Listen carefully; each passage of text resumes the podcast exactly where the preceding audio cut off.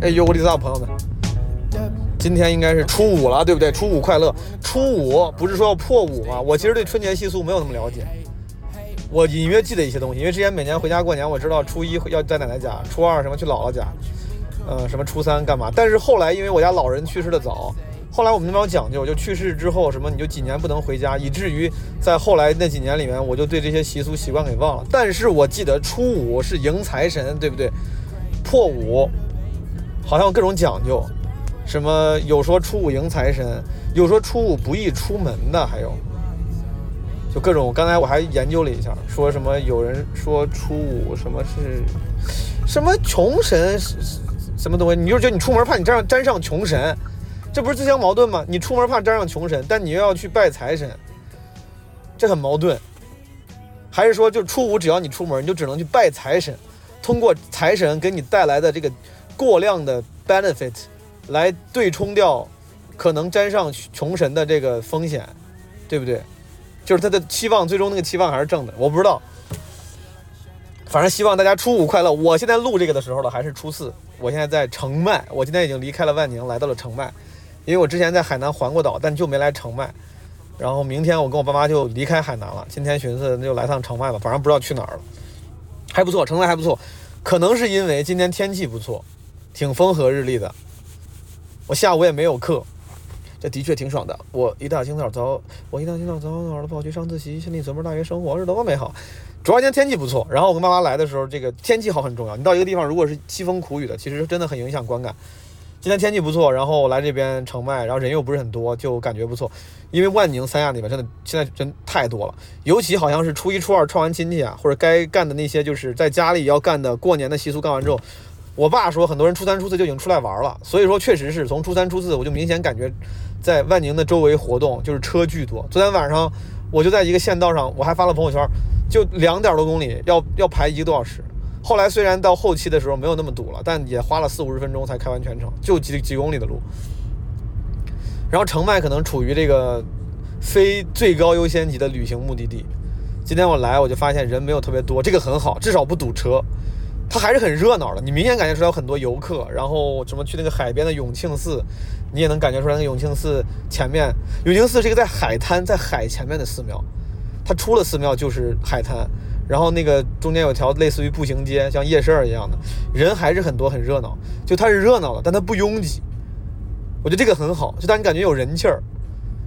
有人气儿但是不拥挤，我觉得有人气儿很重要，因为我二二年来海南那次，当时还没解封。我去很多地方呢，就没有什么人气儿。我当时记得去琼海那个银海街，说是小吃一条街。我这次带爸妈去琼海那条街上，就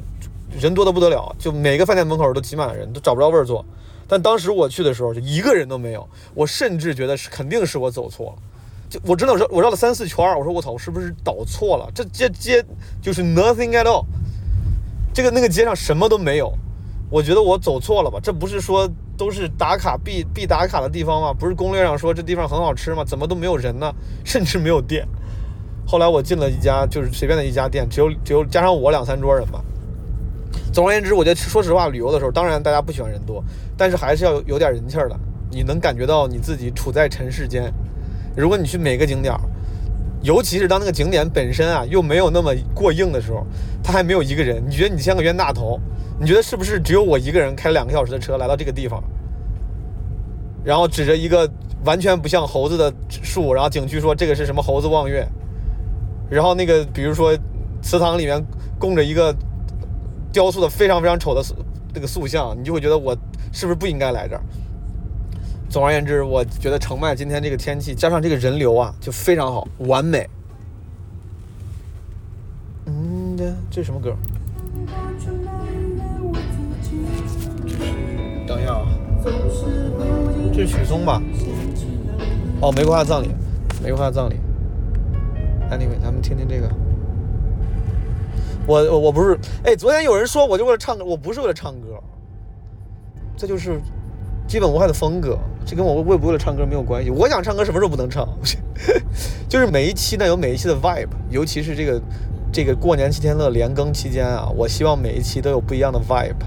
你看啊，每一期我的 solo 里面其实都会都不一样的，对不对？有些时候有跟我跟我爸妈的对话，有些是我在车里一个人录的，就他的那个 vibe 不一样，你感受一下。Anyway，今天是初五破五，大家要干嘛？我不知道，就各地的习俗有啥不一样吗？你们要拜财神吗？还是就不出门了？当然，肯定会有很多朋友，因为今天也是情人节，是不是要约会？哎，情人节，我之前基本无害的第一个这个引领播客时尚潮流的 征集企划，就是情人节特别企划。就是自从二零二零年、二零二零二一年基本无害做了那个情人节特别企划之后，就是引领了播客这个播客界的这个这种做征集企划的潮流。当时我记得我问的是一堆身边单身的朋友，情人节干了什么？我这次在评论区问一下吧，有没有朋友今天是单身的？然后情人节你要干嘛？可以跟我分享一下。我挺好，这种就是正好跟爸妈在一块儿，对吧？你就不用想这些事儿。哦哦，对。厦门站开票了，陈州的厦门站开票了。本来应该是今天是十三号，本来应该十二号发早鸟票，十三号正式开票。但是十二号那个早鸟票啊，Marvin 当时发的时候，他没有注意到自己没发出去。就是本来早鸟票应该十二号就发出去的，那个链接在在 Marvin 朋友圈。但他没有注意到，他没发出去，然后就就就就就就等于说没有没有 没有这个提前一天早鸟票，然后今天直接公开开票了，反正无所谓了，其实这无所谓。之前每一站我尽量会做早鸟票，也是因为想要去稍微啊汇集一下基本无害的听众，能让大家可以第一时间买到，对吧？就是尽量 secure 老朋友们的这个能买到票的概率。但这次又在厦门演两场嘛，我觉得可能就还好。呃，大家如果要是想要在二月二三二四在厦门看沉舟的朋友，可以去来风喜剧的小程序买票。然后二十五号下午是基本无害厦门城市生存手册的录制，好不好？大家可以酌情买票来参加。这歌听过吗？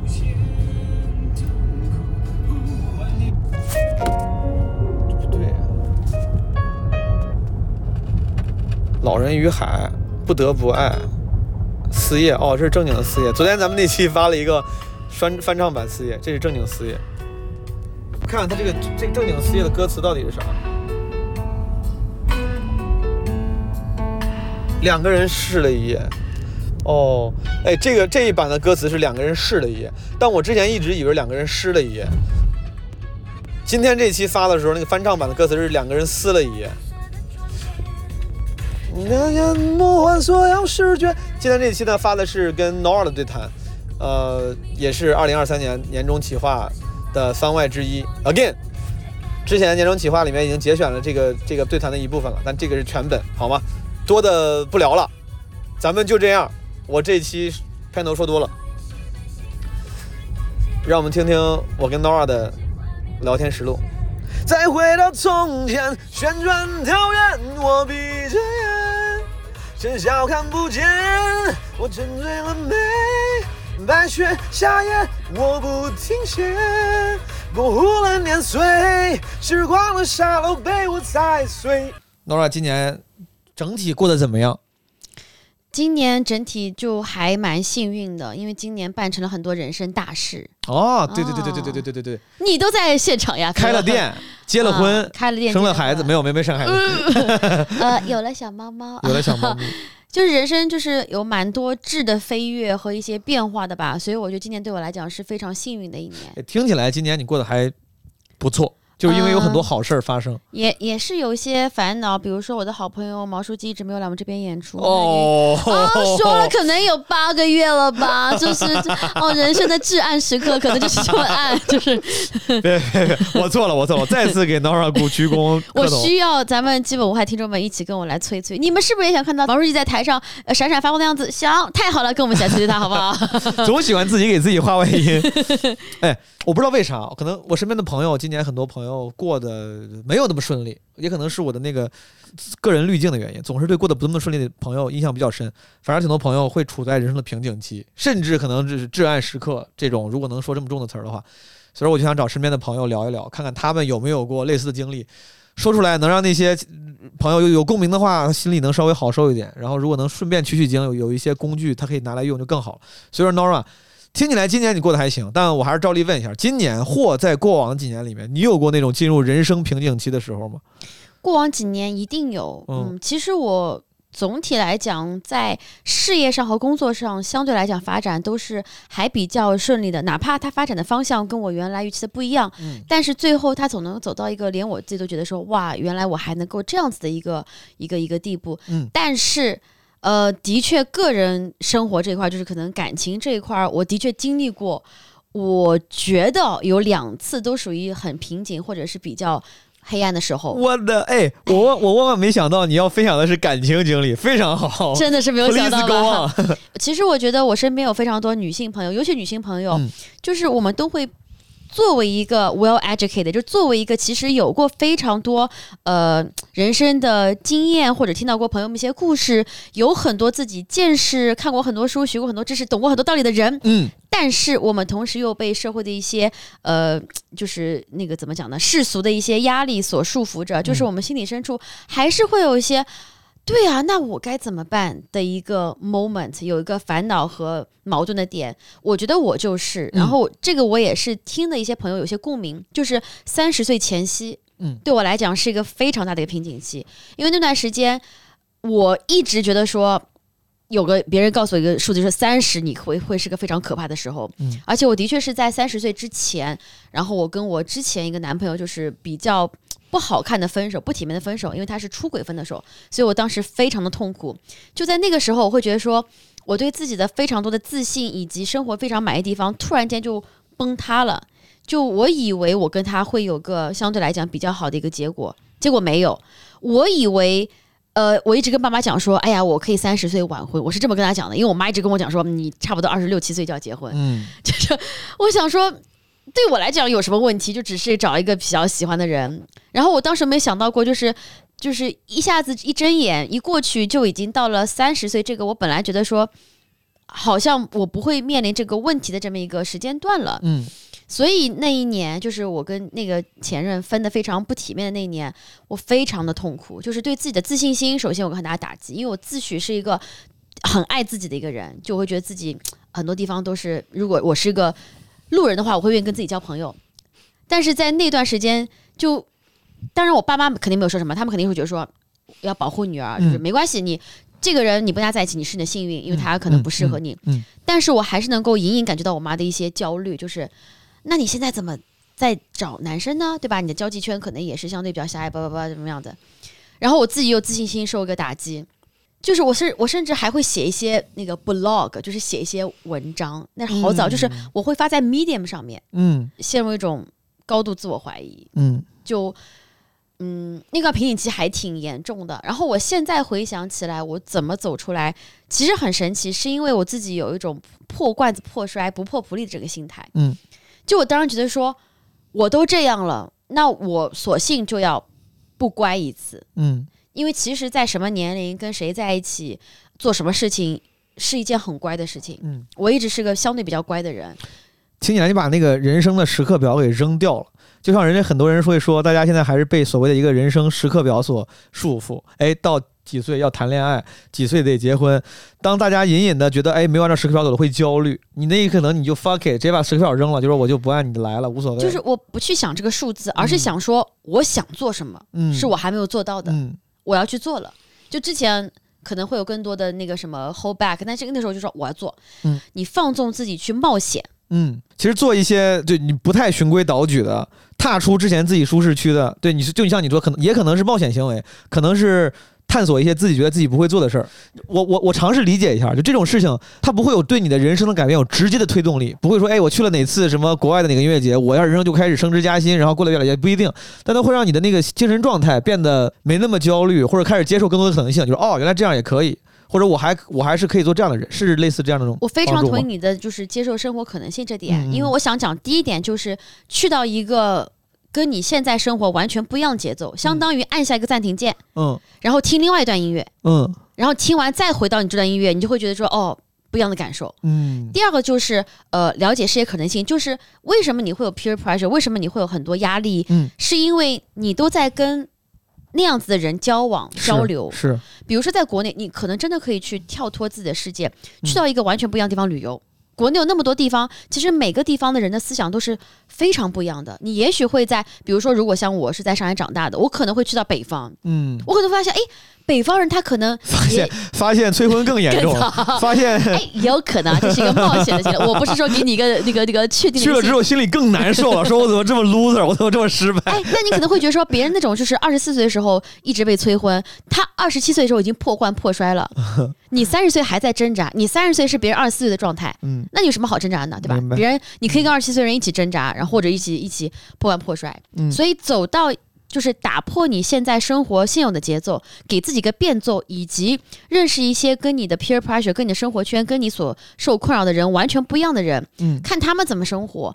对当时我来讲是个非常大的一个东西。那段时间就是我可能跟比如说我身边一些已经结婚的很早的朋友们聊太多了，嗯。那他们可能哪怕他们会说，哎，每个人的想法不一样，或者是每个人节奏不一样，我觉得你这样也挺好。但其实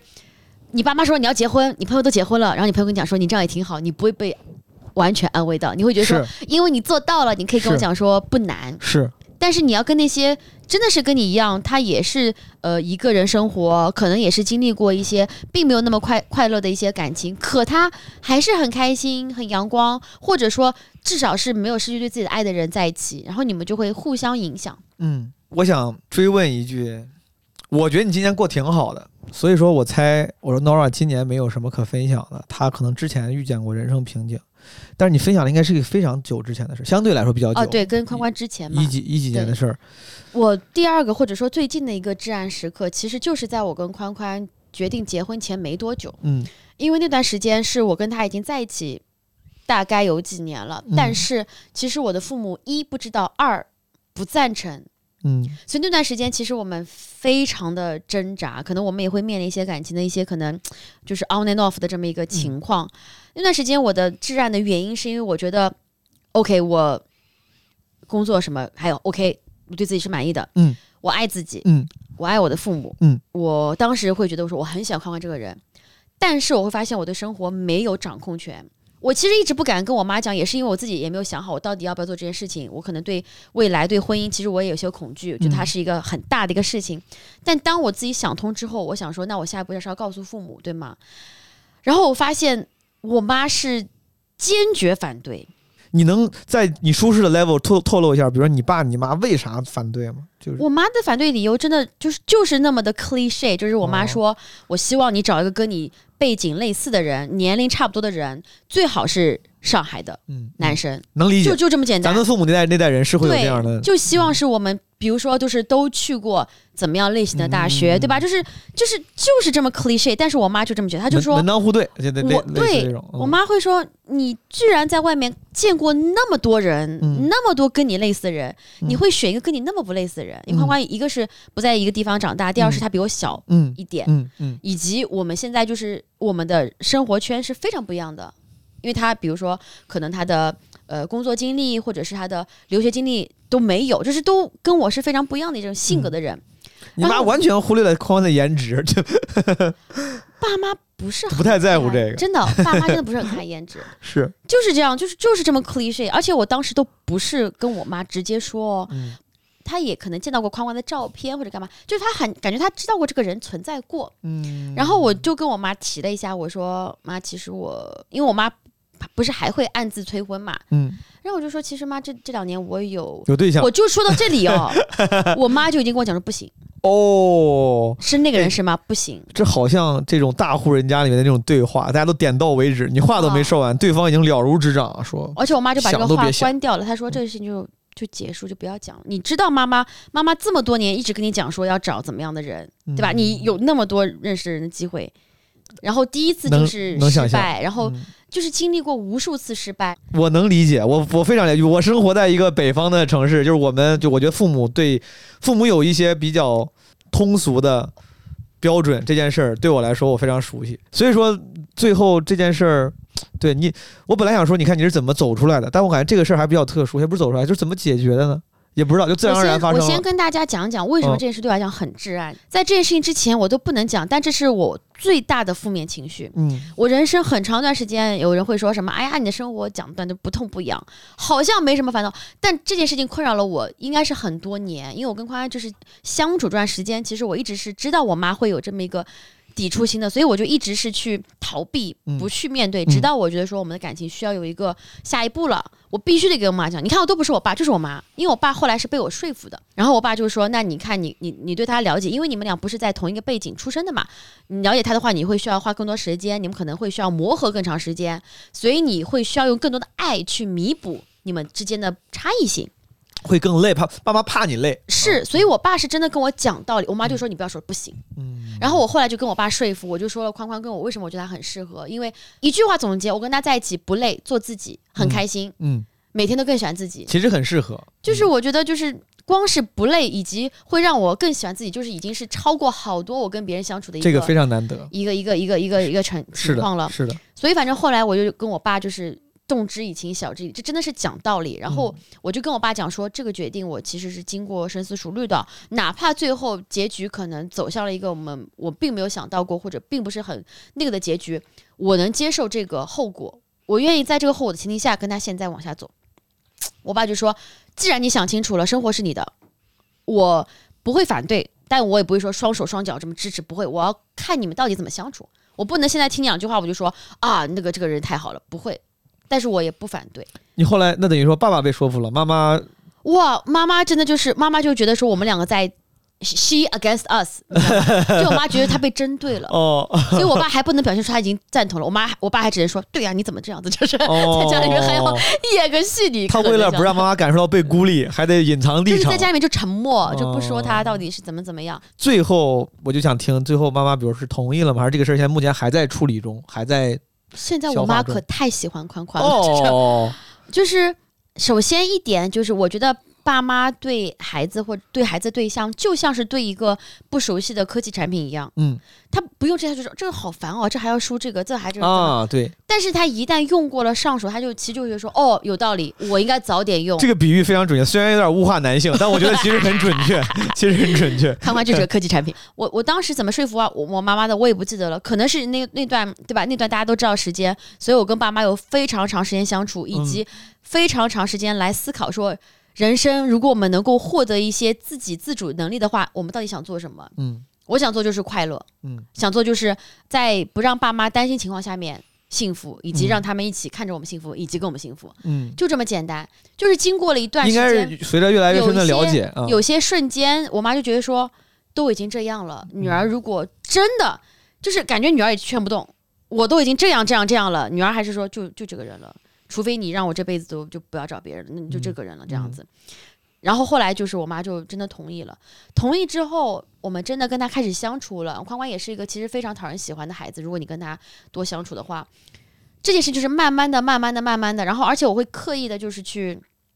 我会特别在乎他跟我妈的关系，嗯，就是会跟他讲说，哎，可能比如说我妈生日或者是干嘛干嘛，就你先跟我妈说生日快乐，我再说，显得好像哦，就是我会让他你也很用很用心。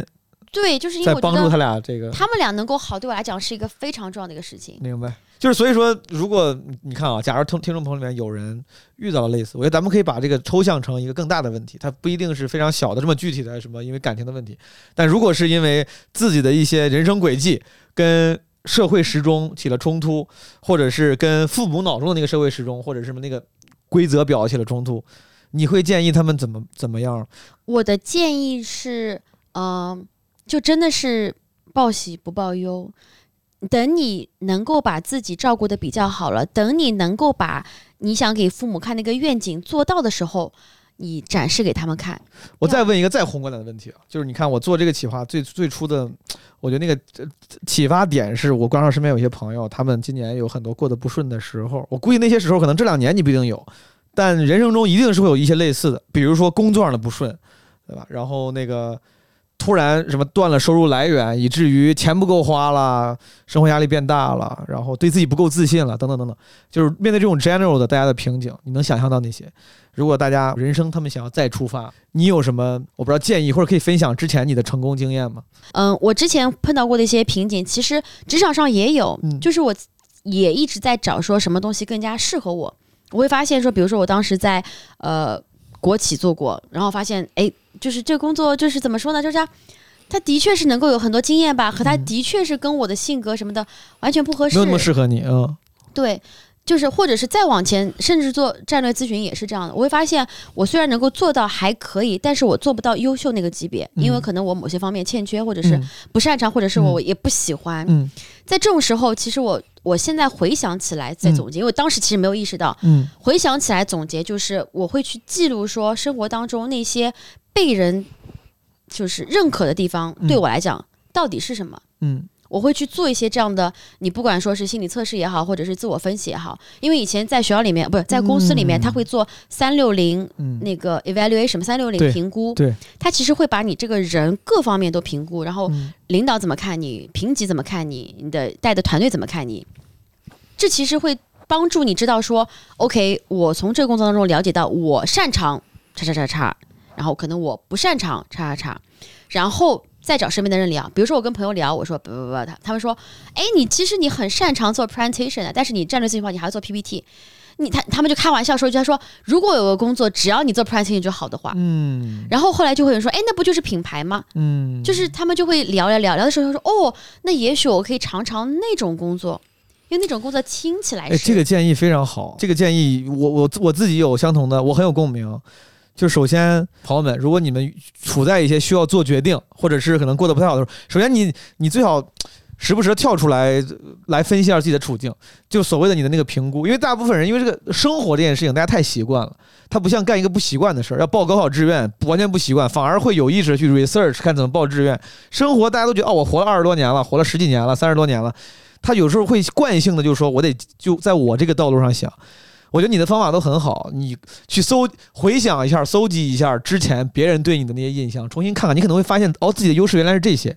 这个时候你才恍然大悟，说哦，对哦，可以根据这个重新制定一些策略，或者是你说可以找一些，就多找朋友聊，其实挺重要的，别自己在家闷头造车，自己在家郁闷，然后呃看书、上网、什么搜东西，虽然感觉也在努力，好像在努力自救、改变自己的处境，但其实可能真的不一定比得上找一些了解你的朋友们聊一聊，他可能会给你一些你没想到的启发，嗯，这个非常好。如果你是嗯。一个，就是我觉得这个怎么讲，人类还是一种群居动物，嗯就是可能你会说我很内向怎么办？也许会有一些线上的什么什么小组，嗯其实你可能最终还是得靠跟别的人类去沟通，才能知道，不但知道什么适合你，还能知道社会上有什么新的东西。嗯，你看，我如果说不是朋友带我去看脱口秀，我都不知道这个行业能够有素人进去。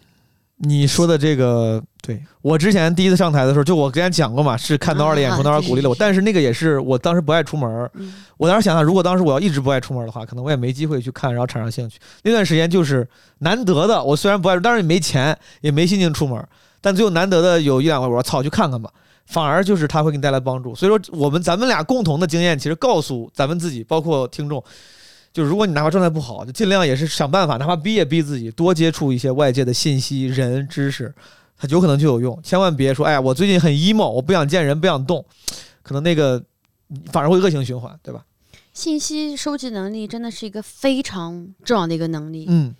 ，OK，这个这个点非常好，我我觉得非常好。你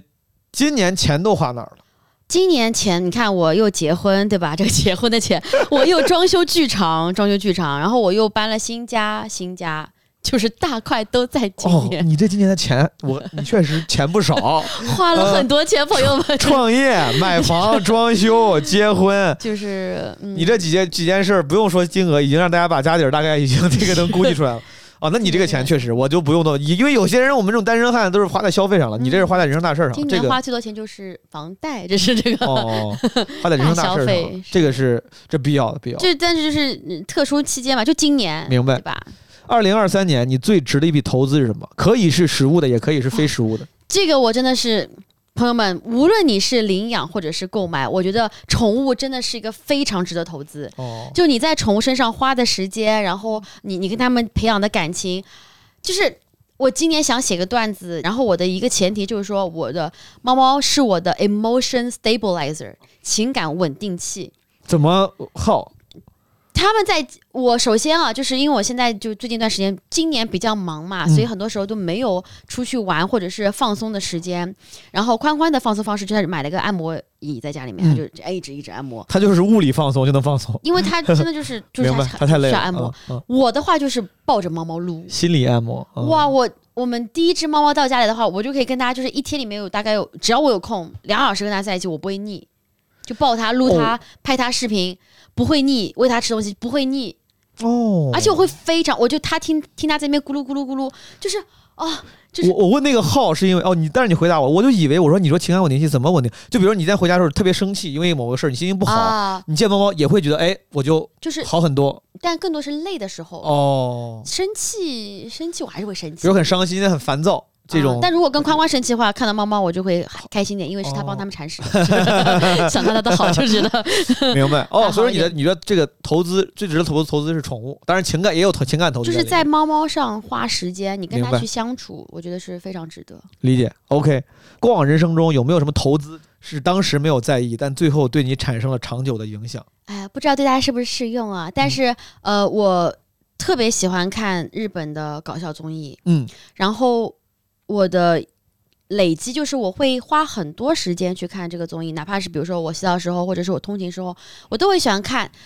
然后看了之后，对我来讲，两大现在看来非常大的一个回报。第一个就是它培养了我一些喜剧的审美，嗯，因为就是日本的，比如说漫才短剧，其实还有什么大喜剧，我已经看了非常非常多年了。第二个就是因为我看了很多，对他们的喜剧审美有些了解，对他们的艺人有些了解，所以今年我有幸采访他们的艺人的时候，哦，就是这个这个交互就很流畅，然后他们讲到的人我都知道，他们讲到的梗我能接，嗯。然后他们讲到的一些事件我有了解，嗯，就是就是因为看了那么多所以说就是没有白花的时间，就是有时候你养成一些习惯，有些时候你看看综艺这个事儿，如果但凡没有今这今年变现，我打引号啊，就是他的机会，可能很多人会觉得是浪费时间的一个事情，但只要你有积累，然后你往这个你喜欢的这个方向做一定努力的话，当有一天你有在这个方向上的这个机会，其实那些浪费时间所做的消费都会变成投资，某种程度上，是的，对而且一定是，比如说，如果你是看就是不同文化、不同语言的话，一定要看生肉。我嗯当时就是，其实有段时间可能你还是有点基础，你要让我看熟肉，我没有，我看了很多年熟肉，就是我学了很多年。哦，后来我发现我有一些喜欢的地方，比如说你，比如说你看他们 YouTube 的一些企划，对它就是没有字幕的，但哪怕机翻也是可能不一定翻的好好东明西。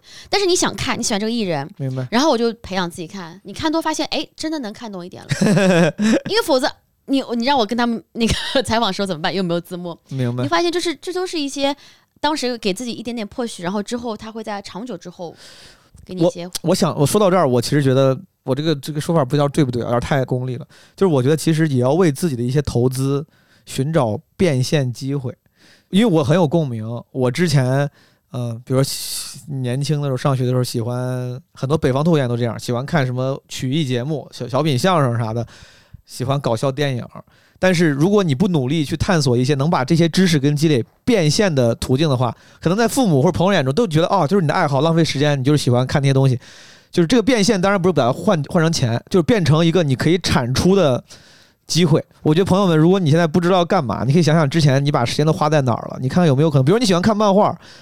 我随便说，哪怕你要不会画，哪怕你写点漫画的评论，录点什么那个短视频，就是评论不同的漫画。什么，我之前在抖音上刷到过一个四十多岁的阿姨，用讲课的方式讲《海贼王》，也挺好笑。就是她也可以当成你短视频，比如说创业的素材。就是总而言之，我觉得咱们四十多岁姐姐啊，四十多岁姐姐，嗯呃，那就是五十多岁的阿姨，我也不知道我要咋叫，但是我觉得咱咱俩这个这个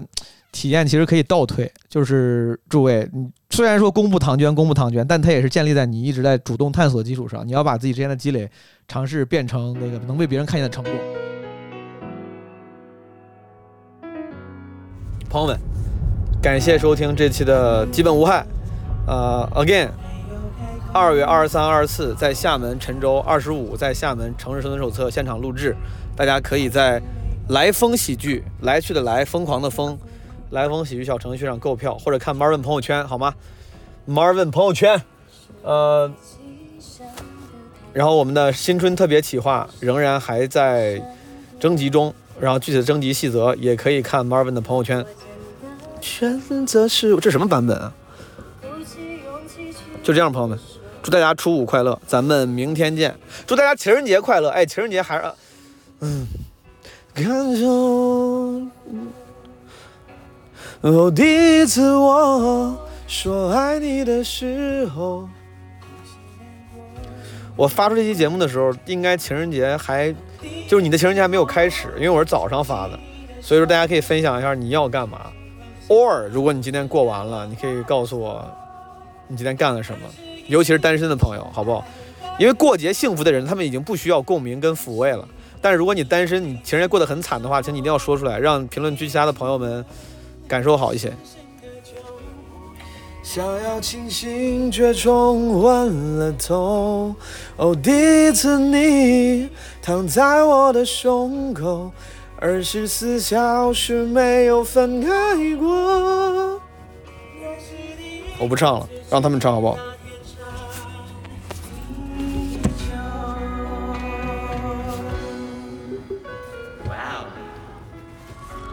这什么版本？怎么还有这么还有哇哦？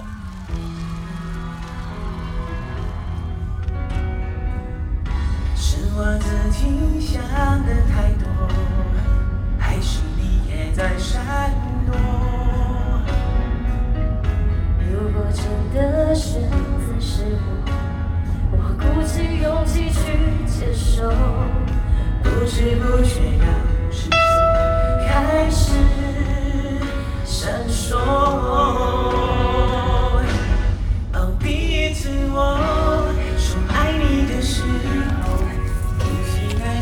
第一次听。我第一次听这首歌是我之前说过，是小学时候，零一零二年玩石器时代的时候，当时还是 Flash 的时代，好雨那个大学生自习室也是那个时候火的嘛。然后那个 Flash 时代，基本上当时火的网络游戏都会有一些衍生的，类似于 Flash 同人的 MV。当时我第一次听，第一次包括开不了口，不是不是第一次听开不了，但是第一次听那个。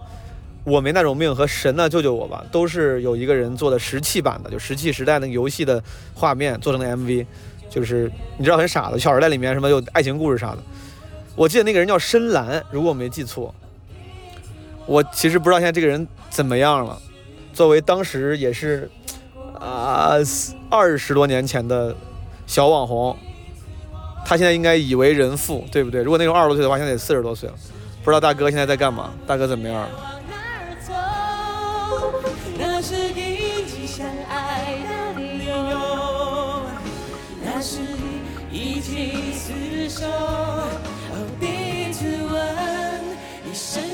救我，想要清醒，最终昏了头。第一次你躺在我的胸口，二十四小时没有分开过。那是第一次知道天长地久。